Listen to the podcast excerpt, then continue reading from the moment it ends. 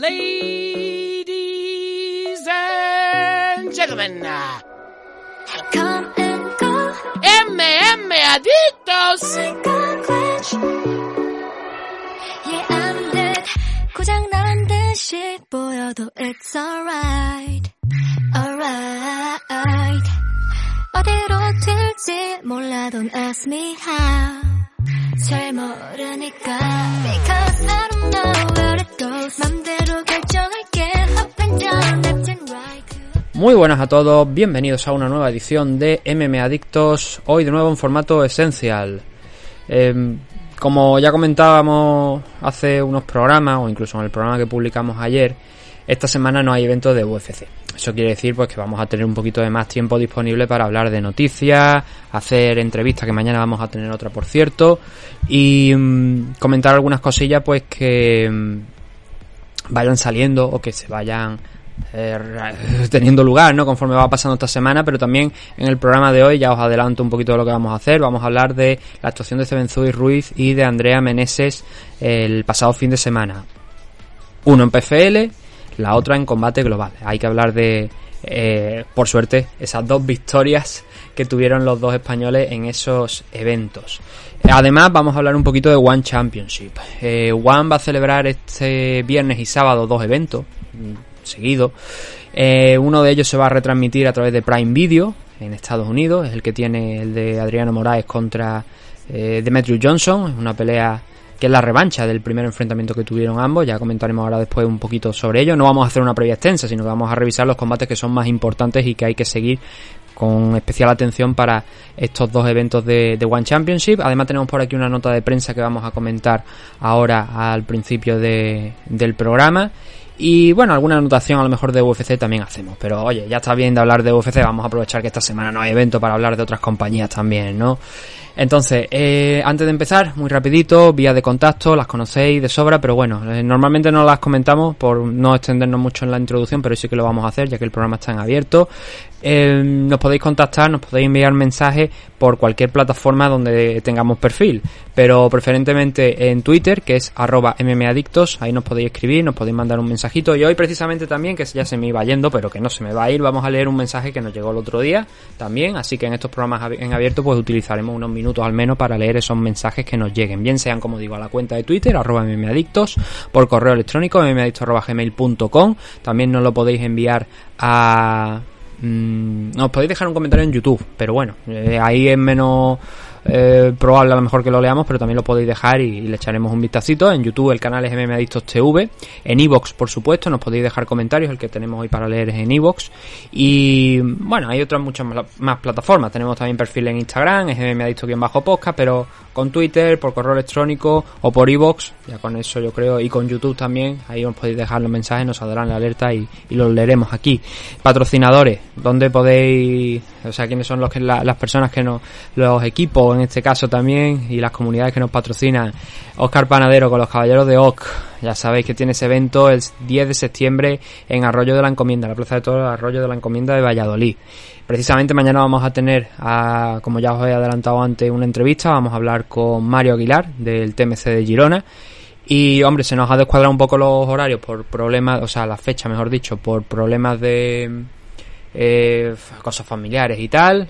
Y entonces tenía planteado utilizar esta semana también para hacer otro, otras entrevistas más, pero al final no creo que me sea posible. De todas formas, pues contactaré para ver si no es esta la siguiente.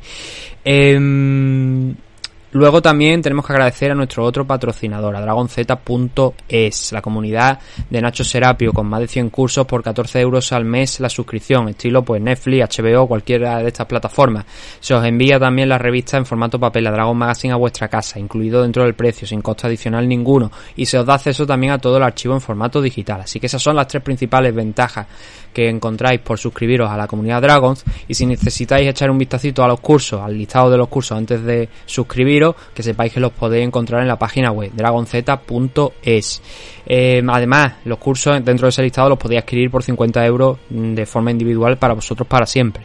Ya sabéis cómo funcionan las plataformas de streaming o de aprendizaje de este estilo, ¿no? En cuanto os dais de baja, pues ya no dejáis de poder acceder a ese contenido como es lógico, ¿no? Pero podéis adquirir los cursos de manera individual. ¿Dónde? En dragonz.es. Si necesitáis más información, ya sabéis que podéis acudir a Nacho Serapio en redes sociales, aunque lo mejor es acudir a esa página que acabamos de mencionar porque es ahí donde vais a tener toda la información.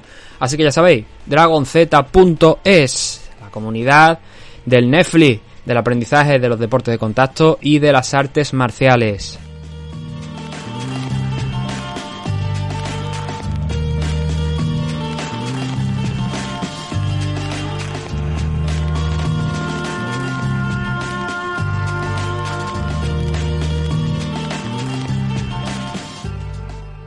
Vamos a empezar con el programa y como os he dicho, antes de que se me olvide, porque por ejemplo esta nota de prensa debería haberla leído en el programa de ayer y se me pasó por alto a pesar de que ya la tenía, vamos a leer esta nota de prensa y vamos a leer ese mensajito que nos ha llegado a través de Evox. A ver, eh, la nota de prensa es de AFL. Eh, AFL va a celebrar un evento en Canarias el 24 de septiembre, es el AFL 28. Entonces nos han hecho llegar esta nota de prensa, eh, estamos agradecidos porque nos la hayan mandado y vamos a a comentarla. A ver qué es lo que tenemos por aquí. Nos vienen algunos nombres que van a estar, nos viene la localización, así que bueno, vamos con ello. Dice así la, la, nota de prensa. Bueno, se titula Gran Canaria decide cuatro títulos mundiales de MMA y es que va a haber cuatro cinturones en juego. Ahora vamos a hablar de ello. La nota dice así, Gran Canaria volverá a coger uno de los eventos de MMA con más prestigio que se celebran en España, el AFL 28 Gran Canaria. La promotora de la velada, AFL, sabéis que se llama Ansgar Fighting League, empresa reconocida y especializada en veladas de MMA profesional en el panorama internacional, desembarca nuevamente en Gran Canaria para celebrar uno de sus eventos más mediáticos de 2022 en España. La cita será el próximo 24 de septiembre en Las Palmas de Gran Canaria. La promotora AFL, en estrecha colaboración y patrocinio con el Cabildo de Gran Canaria, a través del Instituto Insular de Deportes y el Ayuntamiento de Las Palmas de Gran Canaria, vuelve a apostar por uno de los deportes de contacto con más practicantes en la isla, las artes marciales mixtas, y además es verdad, hay una infinidad de luchadores canarios, la verdad. En esta ocasión serán cuatro títulos mundiales, los que se pongan en juego dentro de la jaula, convirtiéndose un año más en el evento más importante de MMA que se celebre en Canarias será la séptima edición que se celebra en la isla, es decir, el séptimo evento que se celebra en Gran Canaria por parte de AFL y llega con un cartel de luchadores al más alto nivel, una amplia representación de luchadores internacionales, nacionales y de las islas. Y aquí es donde viene ya lo, que más nos interesa, ¿no? Dice así, los gran, los gran canarios Juan Suárez, Daniel Requeijo, Lionel Padilla y el palmero Darwin Rodríguez conformarán el main event y la lucha por los títulos mundiales en juego. Por si no lo sabéis, los cuatro que acabamos de mencionar, Juanma, Daniel, eh, Lionel y Darwin Rodríguez son campeones en AFL, categorías diferentes, obviamente, ¿no? Juanma Suárez la Welter, Requeijo, si no recuerdo mal, es Featherweight, Lionel Padilla el Lightweight, si no recuerdo mal, eh, y Darwin Rodríguez es eh, Light Heavyweight, ¿vale? Esos son los... Puede que me haya equivocado en alguna de, de los pesos, ¿no? Pero creo que me parece que eran esos. Eh, las categorías. Juanma Suárez seguro que Welter. La duda la tengo con Lionel que creo que es Lightweight, pero no pondría la mano en el fuego, pero creo que sí, creo que es Lightweight. La representación internacional viene liderada por el veterano Tamirlan Dadaev de Austria, que es el rival que va a tener Juan Suárez, tiene un montonazo de peleas y ha peleado internacionalmente en muchas compañías. El colombiano Andrés Molano, que llega con una sola derrota como profesional, que es el rival de Daniel Requeijo, y el brasileño Mateus Linares, con un bagaje de 8 victorias y 2 derrotas. A ellos se suman el gran peleador brasileño Carlos de Sousa, que regresa nuevamente a la isla, el italiano Gabriel Barenao y desde Rumanía Adrián Pritzeanu. El gran plantel de luchadores lo cierran los locales Omar Santana, otro clásico. Este nombre creo que está mal escrito, creo que esto habría que corregirlo, eh, porque pone Arinani López, debería ser Aridane López, creo, Néstor Jaime y el experimentado kickboxer David Ruiz. Una nueva velada de la Ansgar Fighting League 2022 en Gran Canaria con uno de los carteles con más calidad de sus siete ediciones disputadas en Las Palmas de Gran Canaria. Aquí viene lo importante también, donde podéis adquirir las entradas. Las entradas las podéis encontrar ya disponibles en www.aflmma.es. en la tienda Iceland Fighter Shop de Telde, así como en cada uno de los gimnasios que colaboran con el evento. Es decir, allá donde tengáis un luchador que participe en el evento, podéis ir directamente al gimnasio o poneros en contacto con uno de los luchadores y ellos tienen ahí su taquito de entrada y os lo van a poder vender. El AFL 28 de Gran Canaria está promovido por el Cabildo de Gran Canaria a través de su Instituto Insular de Deportes y el Ayuntamiento de Las Palmas con su Instituto Municipal de Deportes. Y hasta aquí es donde llega esta nota de prensa.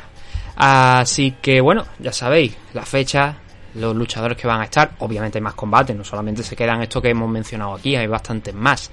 Y para ello, eh, dentro de unas semanas, a ver si puede ser antes de, de esta fecha, evidentemente, de las Palmas de, Gran Canaria, vamos a ver si podemos tener por aquí a, Fran Montiel, que la cabeza visible ¿no? de AFL, como bien sabéis, y vamos a intentar pues hablar un poquillo de destacar, otros temas también, a ver cómo de aquí a final de año se plantea el, eh, los eventos de AFL, que hay muchos, y creo que hay hasta cinco eventos me parece programados de aquí a final de año, y además tiene varias noticias que la intención es traerlo cuando ya se anuncien esas noticias, pues para que tengamos también más temas, ¿no? Para no tener, no traerlo una semana y la semana siguiente también, sino tener todos los temas condensados. Y es la intención traer aquí a, a Fran y que nos comente pues cómo va a ir este evento y, qué cosita, ¿no? Porque la verdad es que normalmente cualquier evento que se hace en Gran Canaria eh, suele llenar, o por lo menos suele hacer una asistencia bastante alta, porque siempre ahí hay una gran afición. Es tremenda la afición que hay en, en, Gran Canaria por las artes marciales mixtas, por los deportes de contacto en general, no solamente por las artes marciales mixtas.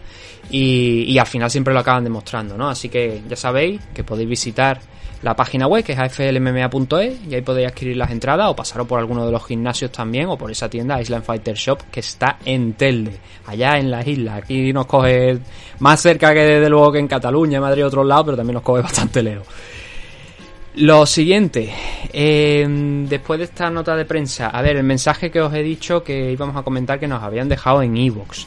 Esto es en referencia al MMA Essential 28, que fue el resumen de UFC San Diego, ¿vale? De la semana, bueno, ya pasada, la anterior, más bien, de hace dos semanas, ¿no? Que fue cuando se celebró este evento. Dice así, dice, F. La Barca nos ha dejado este mensajito que dice así. Muy buen programa. Chito y Dominic son dos de mis luchadores favoritos de la división. El combate no decepcionó. Dominic es un tío rapidísimo y Chito pega muy duro. Antes del combate pensaba que la victoria podía ser para cualquiera de los dos. Ojalá Dominic tenga continuidad porque creo que todavía quedan un par de combates muy buenos que pelear. Y Chito para arriba, para él el cielo es el límite. La división está muy disputada, pero creo que él ha demostrado sobradamente sus opciones para el cinturón. Ese es el mensaje que nos dejaba F. La Barca en, en este en este audio. Y tiene razón, em, la división está muy disputada. Hay muchos combates, ya por ejemplo este pasado fin de semana hemos tenido el Mera Billy contra Jose Aldo, sabéis de sobre el resultado, si no pues tenéis ahí ese Essential o el Original, según veáis, si sois suscriptores de Evo Premium o, y Plus o, no, pero tenéis ahí la, forma de escuchar los dos programas. Eh, Billy ha subido a la tercera posición, Aldo baja a la sexta en los rankings, ¿no? ¿Eso qué quiere decir? Pues Billy, a ver, en principio está fuera de esa escena por el título, mientras Sterling tenga el cinturón, porque son palabras que ha dicho él. Las dijo al acabar, ¿no? Al ganar a, a José Aldo. Dijo que no, que era su hermano y que mientras él estuviese de campeón, pues que no iba a optar al título, no iba a verlo, no íbamos a verles pelear. Yo tengo mi opinión al respecto, ya la dije en el programa de ayer, así que no, tampoco no la voy a, repetir de nuevo. Pero además vienen combates interesantes por delante. Para empezar, ese Aljamain Sterling contra TJ Dillashaw, ¿no? Pero luego también vamos a tener el Piotr Jan contra Son y es una buena oportunidad para Son O'Malley. Quizás es él el que está evidentemente más lejos de la oportunidad por el título, pero ganando a Jan se colocaría pues muy arriba, ¿no? Creo que primero, segundo en los rankings, pero sí que pegaría un salto notable, ¿no? sin ninguna duda. Em, pero ahí es donde está Chito, yo creo que ahora esperando, ¿no? Es lo que le queda a él, esperar, ver cómo evoluciona la cosa y seguramente tendrá que enfrentarse a alguien antes de poder optar por el cinturón, eso es lógico. En la victoria con Dominic no le vale teniendo en cuenta que Billy ha ganado, que tenemos ese enfrentamiento entre Jan O'Malley, que tenemos el Sterling contra Dillashaw, pero bueno, la verdad es que la división Bantamweight está muy entretenida, en el top 5, top 6, y que las cosas se están moviendo, y que, claro, a 2023 ya veremos a ver si Chito tiene esa oportunidad por el título, ¿no? Pero creo que por lo menos un combate más le va a quedar. Respecto a Dominic, eh, hoy leía una opinión bastante interesante que decía que ¿por qué no coger a Jose Aldo y a Dominic Cruz, que son dos luchadores que eh, son historias de este deporte e y enfrentarlos dentro de la división Bantamweight, que tengan, no sé, a lo mejor un último combate en Brasil o en Estados Unidos o lo que sea. Eh, digo último porque, claro, el que pierda ese enfrentamiento, la verdad es que ya sí que quedaría muy, muy, muy tocado. Dominic está tocado ya, Aldo no tanto, porque ha bajado esas tres posiciones, pero eh, sería ya un enfrentamiento, digamos así, como para mm, decretar a ver quién ya podría así tomar esa decisión de, de retirarse, ¿no? Por cierto, hablando de retiro, hoy sí que se, eh, se ha confirmado ya lo de Luke Rojo. Hay gente de MMA Fighting que se ha puesto en contacto con él, han hablado y le han dicho, oye, eh, esto ha confirmado tu retiro oficialmente, y le, han dicho que sí, ¿no? Entonces estaba esa duda de se retirará finalmente o, o continuará, ¿no? Todo indicaba que se iba a retirar pero hasta, hasta ayer de madrugada no se confirmó que sí, que había puesto punto y final a su carrera en el mundo de las MMA. Así que, bueno, como hemos dicho, la Bantamweight está bastante movidita y es una de las mejores categorías de peso ahora mismo dentro de, de UFC. Normalmente las bajas, las categorías de la Bantamweight, Featherweight, Lightweight, esas suelen ser bastante moviditas. Hay muchísimos peleadores, están por encima de 75 peleadores en, esas categorías y a las pruebas nos remitimos, ¿no? Que están, está elevándose el nivel. Ah, por cierto, también hay un Cory Sanhagen contra Jadon Song el mes que viene. Así que, oye, todavía más madera, ¿no? Para, para esa categoría.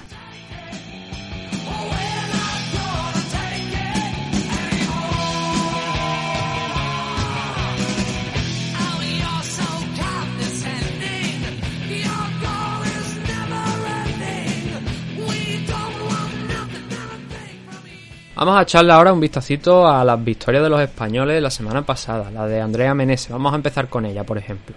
Eh, Andrea Meneses, como sabéis, luchadora del Uppercut Training Center, entrenada por el señor Ramón Deckers y también por Oriol Gasset. Estaban los dos ejerciendo de esquina con, con Andrea el pasado viernes, que fue cuando se celebró el evento.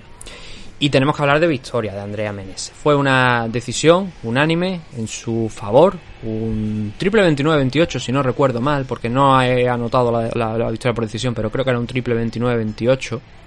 Y fue una buena victoria, trabajada.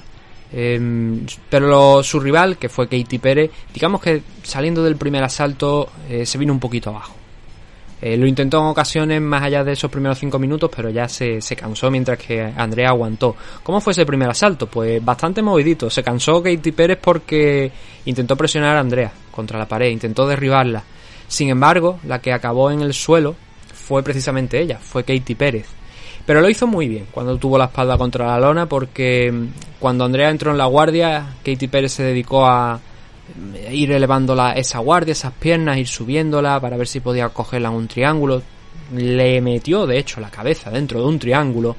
Pero yo creo que el peligro ahí realmente no lo llevaba el triángulo porque tenía casi ya la cabeza Andrea Meneses fuera prácticamente cuando se lo intentó cerrar.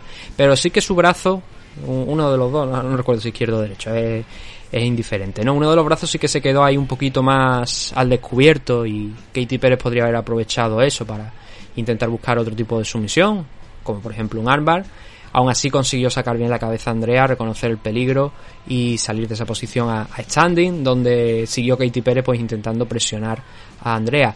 En la parte final de este primer asalto, claro, hasta ese punto yo coincido en que Katy Pérez estaba ganándolo porque había puesto sobre la mesa más peligro de lo que había conseguido Andrea. Pero en la parte final, digamos que se igualaron las fuerzas porque Andrea consiguió controlar el clinch contra la jaula, meterle alguna mano cuando iban avanzando hacia esa posición, o bien cuando ya estaban directamente en ella, y quieras que no iba sumando ya algunos puntos, iba diciéndole aquí estoy yo, ¿no? Entonces, por la parte final del primer asalto ya estaba la cosa más igualada. Y en el segundo lo apreciamos mucho más, ¿no? Donde Andrea pues frenó prácticamente todos los derribos sin ningún problema, todos los intentos de Katy Pérez de acercarse, iba castigándole también, iba dándole buenos golpes mientras que Katy Pérez no encontraba la puerta, ¿no? Para ni derribarla ni, ni golpearla lo suficiente. Hay una acción polémica que bueno coincide por ejemplo con uno de los combates que hemos visto recientemente no el de Sean Woodson contra Luis Saldaña eh, también fue un rodillazo un rodillazo ilegal eh, Katy Pérez tenía una rodilla clava en el suelo, por lo tanto eso te impide, si eres el luchador que intenta soltar esa rodilla al rostro, te impide el hacer esa acción porque se considera grounded, un luchador derribado, y no puedes hacerlo, ¿no? Y eh, Andrea lo, lo, hizo. El primer rodillazo fue bueno porque todavía no había apoyado la rodilla, pero en el segundo sí que Katie Pérez apoyó esa rodilla.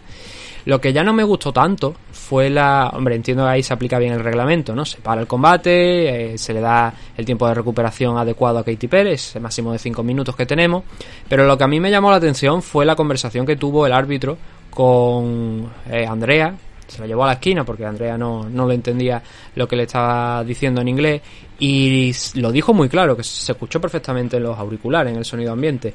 Le dijo que este rodillazo lo iba a considerar como accidental y que no iba a pasar nada.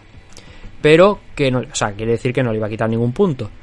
Pero que en el siguiente la iba a descalificar. Y dice tú, puta, hemos pasado de 0 a 100 en, en un segundo, ¿no?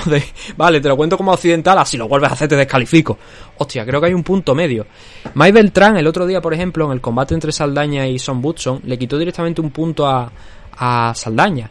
Mm, a ver, Saldaña vio cómo caía Butson y entonces se fue a por él y le clavó el rodillazo cuando todavía tenía la rodilla en el suelo. Algo parecido a lo que pasó con Andrea. Creo que es una norma absurda que hay que quitarla ya si no quieres cambiar eh, el, reglamento para que se permitan las soccer kicks también, pues prohíbe las soccer kicks, pero al menos, eso por ejemplo está en One Championship, pero al menos dejar los rodillazos. Saldaña el otro día acabó empatando porque le quitaron ese punto. Pero es que Saldaña debería haber ganado ese combate y a lo mejor podría haber hasta finalizado a Son Butson con ese rodillazo. Pero mm, es una norma un poco... A ver, yo estoy en contra de casi toda norma que pueda ser explotada. Mm, pero no por los dos luchadores, sino por una sola de las partes. Si tú clavas la rodilla en el suelo, ya se te considera grande y ya no se te puede pegar. Pero está en una altura en la que se te puede pegar. No, vamos a obligar a que tengan que poner las dos rodillas al menos. O si no, si solamente tienen una, tú puedes ir, para adelante y pegarle el rodillazo. Yo creo que es lo coherente. Es que no pasa nada. Joder, se están permitiendo los codazos que te peguen ahí con el codo en el rostro, que te abran un corte de mil demonios y no te permiten que pegues un rodillazo en avance, ya no en el suelo con la espalda contra la lona, ya cuando un luchador tiene una rodilla simplemente en el suelo, que está viendo venir el golpe, como pasó con Katie Pérez en este combate con Andrea, como pasó con Son Butson cuando Luis Aldaño. Lo que pasa es que Son Butson no tuvo tiempo de reacción, la verdad. Yo creo que eso ya hay que cambiarlo. Va tocando. Va tocando cambiarlo y darle armas a, a los dos en estos casos, ¿no? Porque tú vas a tener que forzar a la defensa del otro. Es que es absurdo, ¿no? Se puede, y es muy explotable el jugar con eso de, ah, ahora pongo la rodilla en el suelo, ahora no, ahora sí, ahora no, ahora sí, ahora no. Anda, que te han descalificado. No, no creo que sea la manera, ¿no? Entonces me llamó mucho la, atención el, la frase del árbitro. Dice, oye, si vamos a pasar de no quitarle nada a directamente descalificarla, joder, por lo menos si lo vuelve a hacer quitarle el punto antes de descalificarla, ¿no? Creo que habría sido lo coherente. Pero bueno, pasó de 0 a 100 el hombre. En el tercer asalto sí que vimos a un Andrea Meneses que ya hizo daño de verdad. A, eh, Katie Pérez tuvo la oportunidad de perseguirla alrededor de la jaula, conectarle un codazo en el clinch que fue un buen golpe al que le siguió otra mano que ahí sí que hizo que Katie Pérez corriera prácticamente a, refugiarse cuanto más lejos mejor, pero Andrea siguió detrás de ella. En la última parte sí que se volvió a igualar un poquillo lo que era el, asalto, el combate, pero a nivel de eh, golpes significativos, ese codazo, esa secuencia que lanzó de golpes posteriores y el perseguir por la jaula a Katie Pérez, pues eso le dio la victoria. Por cierto, no lo he comentado, que este es un dato que se me estaba olvidando. En el segundo asalto, al inicio del segundo asalto, eh, Katie volvió a intentar un takedown, pero le frenó a Andrea Meneses, la puso contra la lona y saltó a cogerle la espalda. Y estuvo apretándole con el mataleón, pero no consiguió cerrar el, mataleón, entonces al final lo dejó y, y ya pues se volvieron a standing y ya pasó lo que digo del rodillazo y tal y cual, pero Andrea Meneses tuvo su oportunidad también en el suelo de para finalizar a, a Katie Pérez.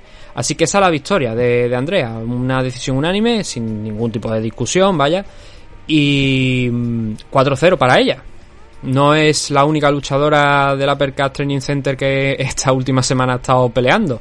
Como bien sabéis, lo anunciamos en el programa de la previa de UFC 278, se lo anunciamos en exclusiva la semana pasada a los oyentes que son suscriptores, que Mirella García y José Serral están participando, son los primeros en participar en el reality de eh, Combate Global, que por cierto se estrena hoy. De momento en España no lo vamos a poder ver, pero entiendo que si tenemos un equipo español, que es el Uppercut Training Center, eh, supongo que se hará, que se hará una retransmisión, sea por Eurosport, que parece lo más coherente, o por cualquier otra eh, compañía o canal de televisión.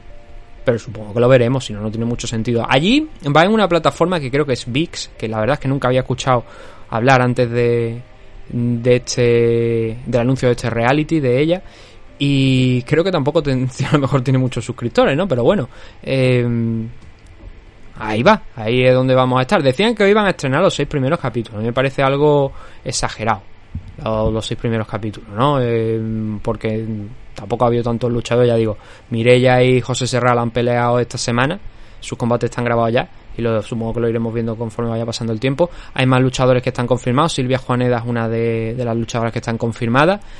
Hay otros nombres que están todavía por confirmar que me han llegado de aquí y de allá, que todavía no se pueden decir porque obviamente no, no están todavía confirmados. Hay muchos luchadores canarios, eso sí que os lo puedo decir. Hay bastantes canarios que están eh, siendo... Bueno, que van a participar aquí, como es el caso, por ejemplo, de, de Silvia Juaneda, pero otro de los nombres que me están dando son también canarios. Y aparte, Mirella, por ejemplo, no era de la Percast Training Center. El... Hoy he visto un anuncio del World Fight Management, que es la compañía, la agencia de representación de Pedro Faustino, que es el que lleva SCC. Y estaba hablando de sus clientes y tal. Y eh, tengo la sensación como que eh, una buena parte del roster de World Fight Management, que está representado por World Fight Management, como es el caso de Silvia Juaneda, está firmando por el Uppercut Training Center o va a participar representando el Uppercut Training Center sin ser en principio luchadores del gimnasio. Entonces yo no sé qué tipo de acuerdo habrá ahí, pero es la, la idea. Básicamente porque son luchadores canarios. ¿Que ¿Eso qué quiere decir? ¿Que un canario no puede...? Sí, por supuesto. Pero pasar de Canarias directamente a Cataluña a entrenar allí, no, no esto. Entonces no sé si eh, será que habrán firmado a lo mejor a determinados luchadores para el reality, para representar al equipo, porque a lo mejor hubiese algunas categorías que no tenían los luchadores suficientes o que hayan considerado que se puede mejorar, o si es que World Fight Management ha tenido algo que ver y es 50-50 por así decirlo, o no lo sé, pero bueno, esa, esa es la cosa, ¿no? Tenemos más luchadores todavía que están por venir y tenemos que estar atentos. De momento, como digo, no puedo dar nombre porque no quiero ya lo de de hecho lo de Mirella y lo de eh, José Serral lo dije para los de Ivo Premium porque es que ya había una foto de ellos con Andrea Meneses allí, entonces digo yo, ya no tiene sentido el no anunciarlo, pero yo lo tenía ahí guardadito porque digo, eh, eh, me ha llegado esto, pero no voy a contar, como bien sabéis no soy de contar la, la exclusiva así a bombo y platillo, pero eso ya no era prácticamente una exclusiva. Así que ellos van a ser los dos primeros. Y además lo ha confirmado también World Fight Management en una publicación hoy y al final se cumplió lo que, lo que habíamos, lo que nos, nos habían hecho llegar, ¿no? Así que vamos a ver cómo le va a la Percast Training Center en este reality, que sepáis que son 50.000 dólares en juego para el equipo. Algo entiendo al estilo PFL. En la nota de prensa del reality decían que iba a dar puntos a los luchadores según su performance. Entiendo que será algo al estilo PFL. Y que luego el que tenga más puntos pues se lleva esos 50.000 dólares de premio para el equipo que está muy bien, francamente bien, la verdad. Eh, ojalá fueran más, pero bueno, 50 dólares para empezar está bien. Así que eso es por parte de combate global. Ahora, trasladándonos al otro combate que teníamos interesante por parte de los españoles, tenemos a Cebenzui Ruiz, que debutaba en PFL. Y qué bueno que, llegaste, Seven, a PFL porque consiguió ganar. Fue una decisión unánime también para él. Un Creo que fue, me parece, si no recuerdo mal, porque no tengo por aquí por delante, creo que fue un doble 29-28, me parece, un 29-27. Si no recuerdo mal. Pero el caso es que fue un anime que tampoco hubo discusión en este combate. Eso sí, fue una pelea de esas de las que, entre comillas, son feas de ver. ¿Por qué digo que son feas de ver? Porque hubo mucho wrestling, y a ver, a mí me encanta el wrestling, pero fue una pelea densa, complicada, porque estaban ahí esforzándose los dos por derribar, por llevar la pelea al suelo constantemente y al final, claro, segundo o tercer asalto lleva apareciendo un poquito el cansancio, ¿no? Y fue una pelea eso, intensa, muy intensa en el, en el wrestling, de esas que te tienes que poner mono de trabajo. El primer asalto de Seven fue muy bueno, derribando, trabajando el Grand Pound. En el segundo Asalto hizo prácticamente lo mismo también, consiguió derribar, quizás sea un poquito menos incisivo con el Gran Pound, pero sí controlar la pelea en el suelo frente a un, un Uchekbu, que fue su rival, con un 6-0 en el momento de disputar el combate, ahora un 6-1 debido a la victoria de Cebenzu y Ruiz. Él no conseguía el, derribar al Canario y, mucho menos el hacerle daño, ¿no? Esa situación cambió un poquito en el tercero, donde conectó un buen combo Rafael Uchekbu cuando tenía a Zeben contra, contra la pared y luego también conectó una high kick, que eso pues hizo temblar un poquito los cimientos de Zeben, pero Zeben volvió a agarrarlo, volvió a, empezar a trabajar y aunque no consiguió ya igualar a lo mejor el trabajo de Uchekbu en ese asalto, sobre todo con esa secuencia, ese buen combo que había hecho, que, mm, que le había hecho no temblar, ya digo, un poquito los cimientos sí que se movieron, pero Zeben aguantó bien y, y supo navegar lo que quedaba de asalto para llegar al final sano y salvo y, conseguir la victoria por decisión. Pero esa fue la acción más destacada de ese tercer asalto, ¿no? Entonces, claro, es de sentido común que ese último round fue a parar para, para Uchekbu por, ese daño, ¿no? Porque ya estaban los dos muy cansados, no había las mismas fuerzas y, claro, ante una secuencia claramente importante, pues al final el resultado fue el que fue, con la victoria de, de Seven gracias a los dos primeros asaltos y Ucheibu pues yo entiendo que se llevó el último. Eh, ¿Esto qué quiere decir? Bueno, a ver, no era una pelea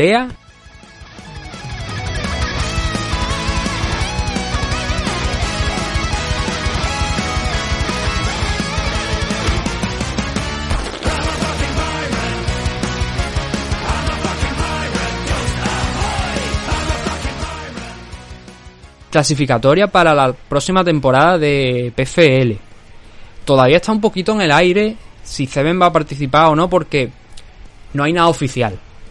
Entonces lo mismo de aquí al año que viene te dicen, no, pues es que ya no nos interesa esto y no vamos a, a montar esta categoría de peso. División Bantamweight en los torneos de PFL en Europa sí que hay, porque la semana pasada, no la de Seven, sino la anterior, hubo un combate en la división Bantamweight eh, para el torneo, válido para los torneos clasificatorios, ¿no? Entonces, hay una división Bantamweight. Pero este combate de Seven contra Uchebu era el primero de la CAR y no era clasificatorio. Entonces la duda es hasta ahí. Se prevé que sí, se prevé que lo lógico sea que Seven esté dentro de, de, esa, de esa competición y seguramente a lo mejor también Uchebu, ¿no? Aunque hayan peleado ya aquí. Pero en este caso pues no, eh, no está confirmado al 100%.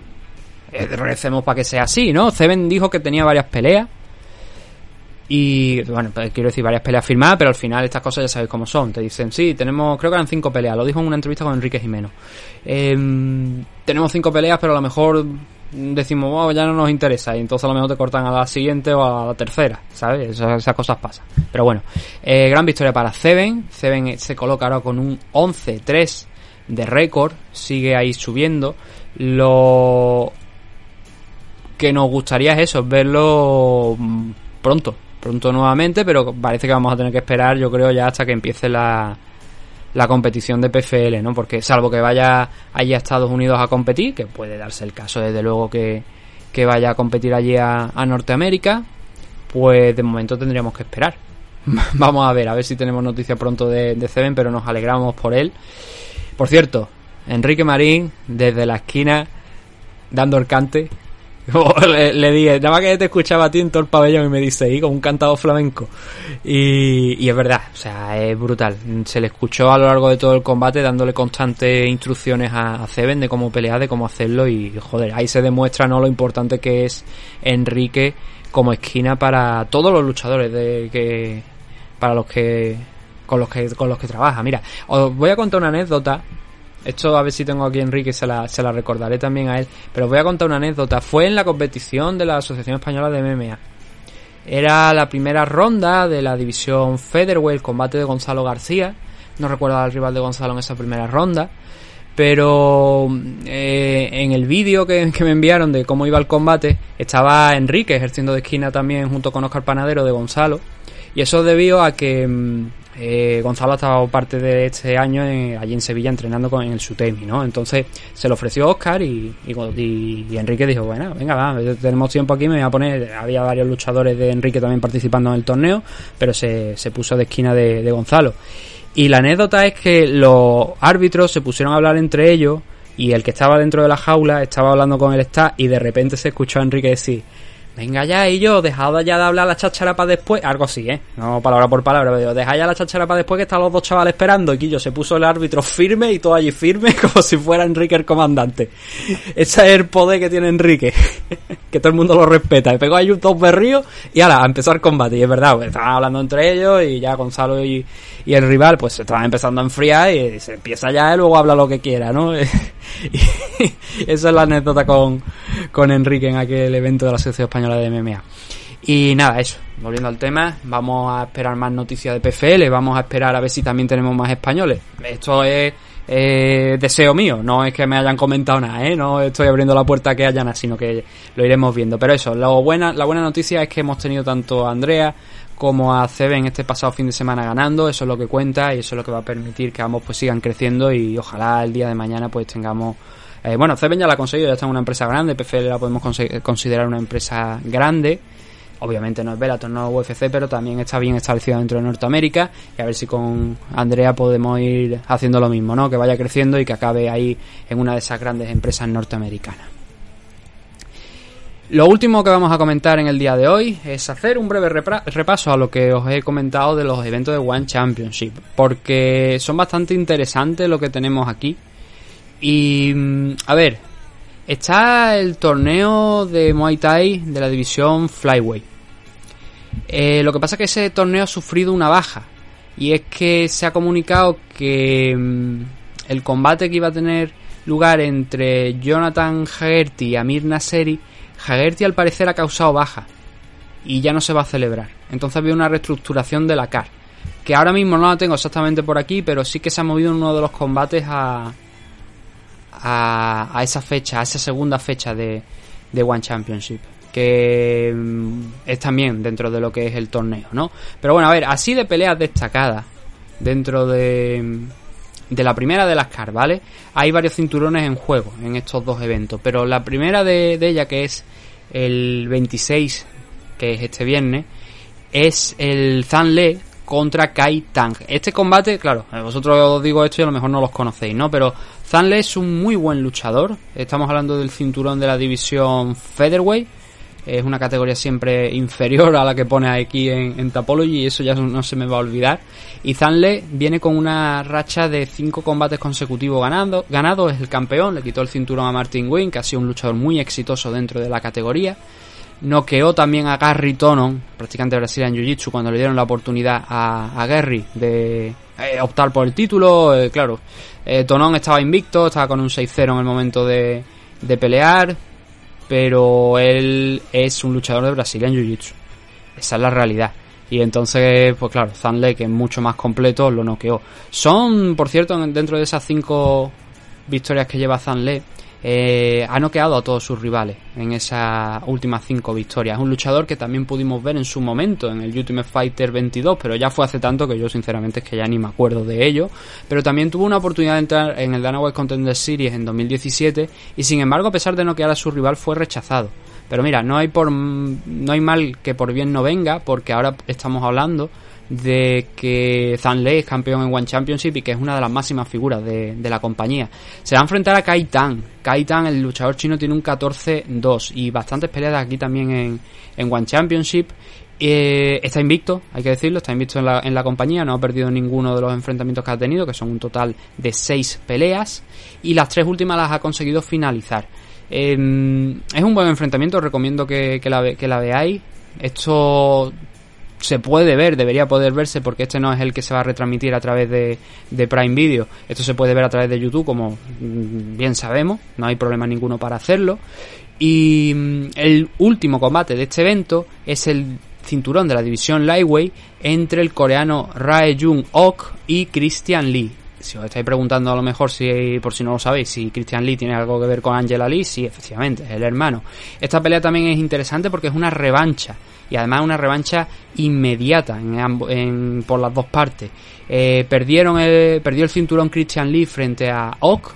Yo creo que con ante digamos contra pronóstico, diría casi, porque Christian Lee la verdad es que eh, al principio de su carrera debutó bastante joven en One Championship y claro, mm, tiene una carrera extensa ya en One, ¿eh? ¿eh? Debutó en... ¿qué año fue? En 2015 y en estos 7 años ha disputado ya 19 combates, que son bastante, ¿no? Pero cuando ya pulió un poquito más las armas, ya siguió subiendo, tuvo una victoria contra Shinyaoki, noqueó a, a Shinyaoki, otras victorias que a mí me parecen relevantes, por ejemplo fue la de Kazuki Tokudome, eh, Yuri Lapicus también es una victoria relevante, la de Timofey Natsukin, que fue eh, en la que mm, defendió por primera vez.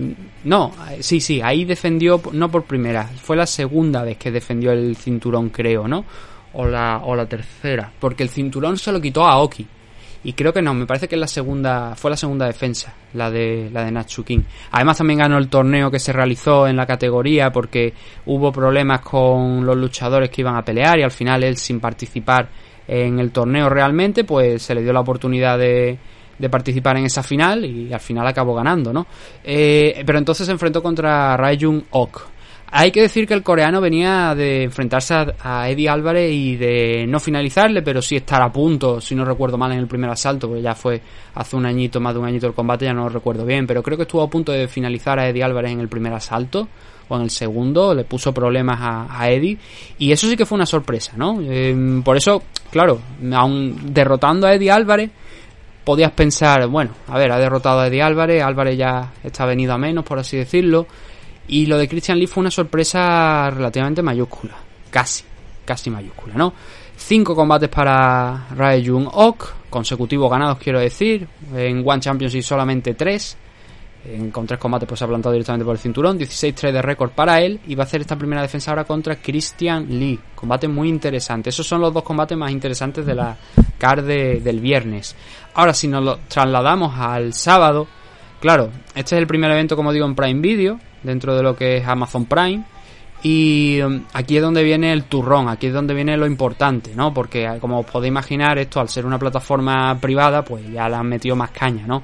Tenemos a Sebastián Cadestán contra Yuri Lapicus, uno de esos combates que hay que ver. Acabamos de mencionar a Yuri Lapicus, la única derrota que tiene Lapicus ha sido precisamente contra contra Christian Lee, así que es una pelea que, que hay que seguir. Además, Sebastián Cadestán en su momento fue eh, retador al cinturón, estaba vacante el cinturón de la división Welter. No lo consiguió, eh, no, sí, sí que lo consiguió ganar. Cadestán sí que ganó ese cinturón, pero lo defendió una vez y luego lo acabó perdiendo. Pero ha sido campeón, sí que fue campeón de la categoría de peso. Luego también tenemos a Itsuki Hirata, una de las principales figuras del MMA japonés dentro de One Championship, a pesar de tener poquitos combates, pero es bastante carismática. Ha estado también entrenando en el gimnasio de Serra Longo y otros gimnasios también en Norteamérica últimamente.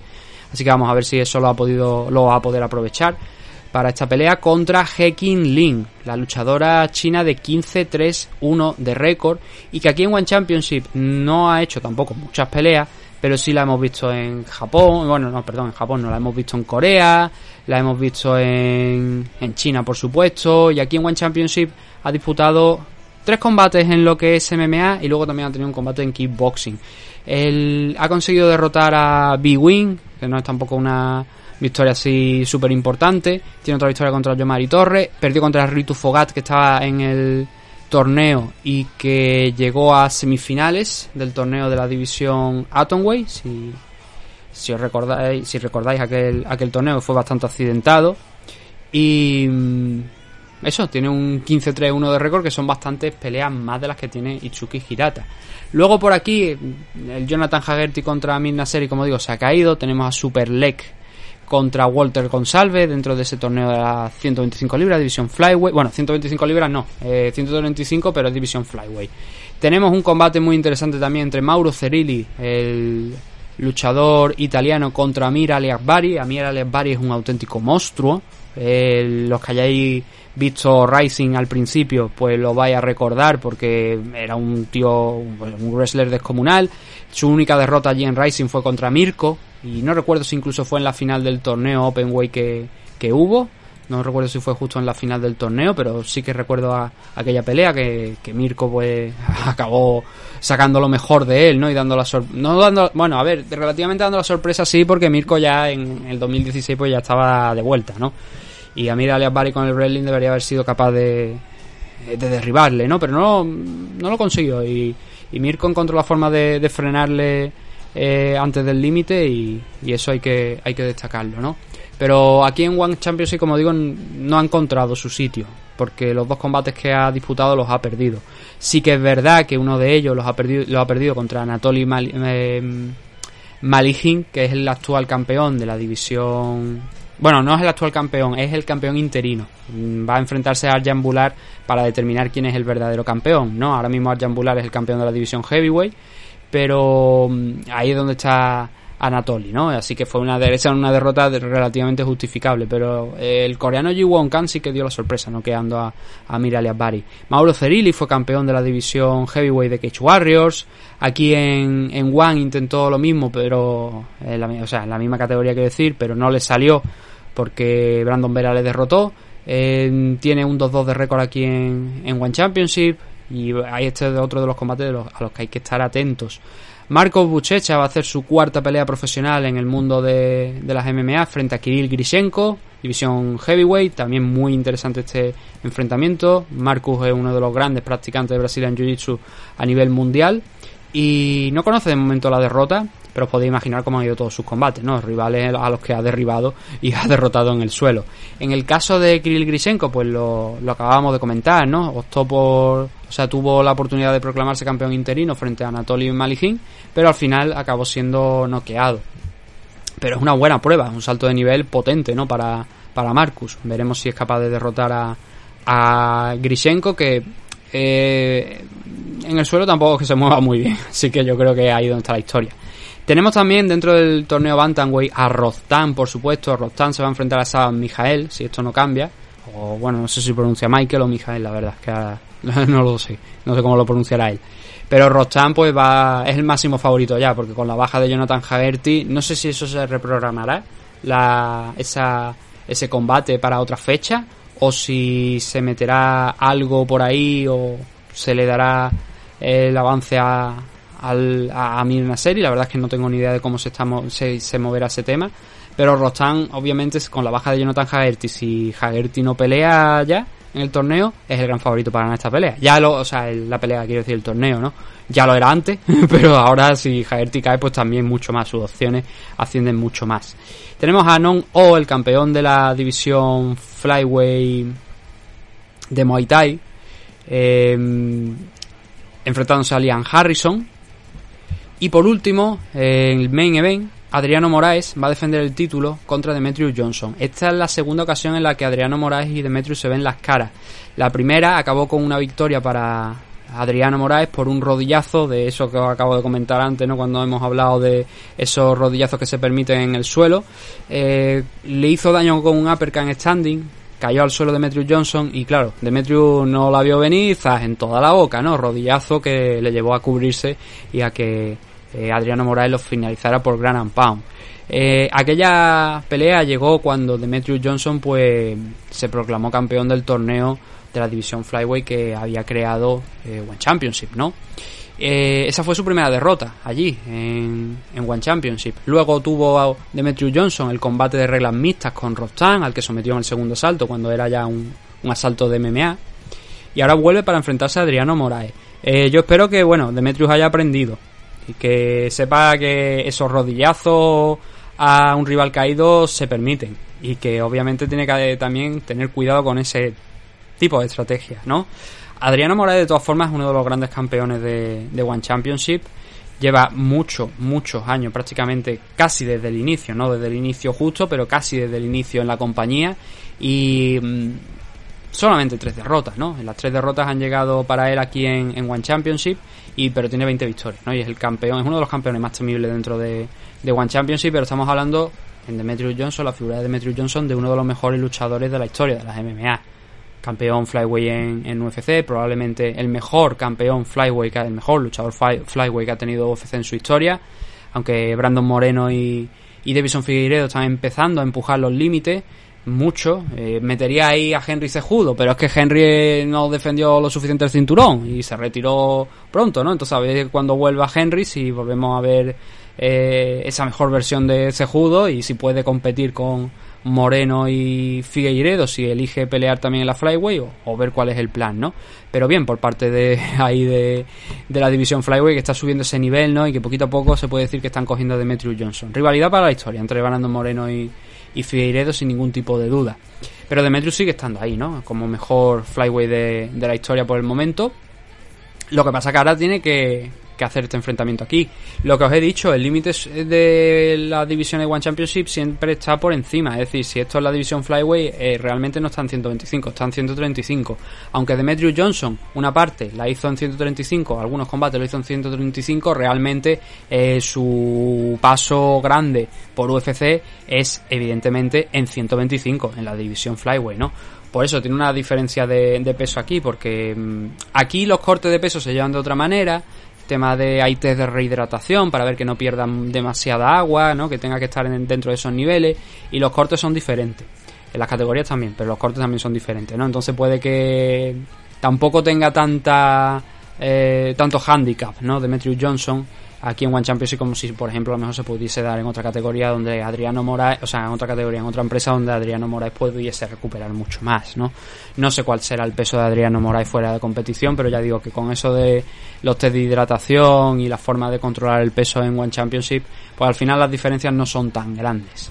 Así que eso es todo lo que tenemos para este evento, eh, que repito es el segundo, se va a poder ver eh, por Prime Video. Lo que no tengo muy claro es realmente cómo lo vamos a poder ver fuera. Porque se supone que es en Prime en Estados Unidos y en Canadá. Entiendo que fuera de eh, este, estas regiones, teóricamente deberíamos poder verlo a través de YouTube.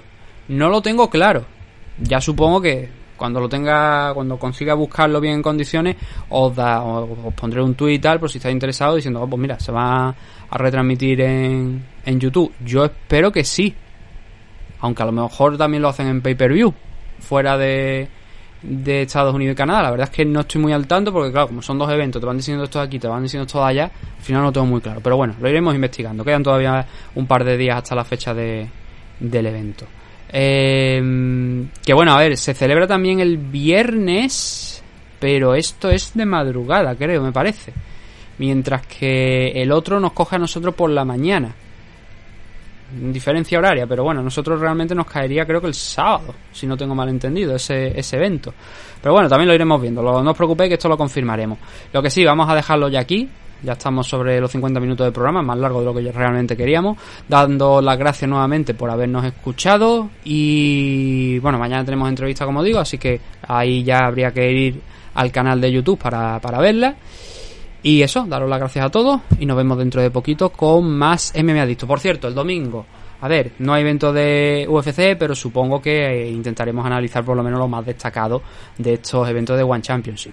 Hay otras cositas, hay otros eventos. Están, por ejemplo, eventos de la LFA, hay eventos de ACA, pero como bien sabéis, la LFA y ACA por lo general no los analizamos porque se nos come demasiado tiempo. Y creo que con estos de estos dos eventos de One Championship, creo que con eso vamos a tener suficiente. Así que veremos. Ya el domingo trataremos esto. A lo mejor no es un programa, no creo que sea original, yo creo que será esencial, ¿no? Para que el más gente pueda escucharlo. Porque claro, UFC ya lo conoce todo el mundo, ¿no? Pero estos eventos, estas promotoras, no la conoce tanta gente. Entonces, eh, bueno, son muy conocidas, quiero decir, pero a lo mejor no las sigue tanta gente y a lo mejor no están al tanto y por eso creo que es conveniente también dar esos programas en abierto. Así que nada, un saludo a todos, gracias por habernos escuchado, nos vemos dentro de poco con más MM Adictos. Hasta pronto.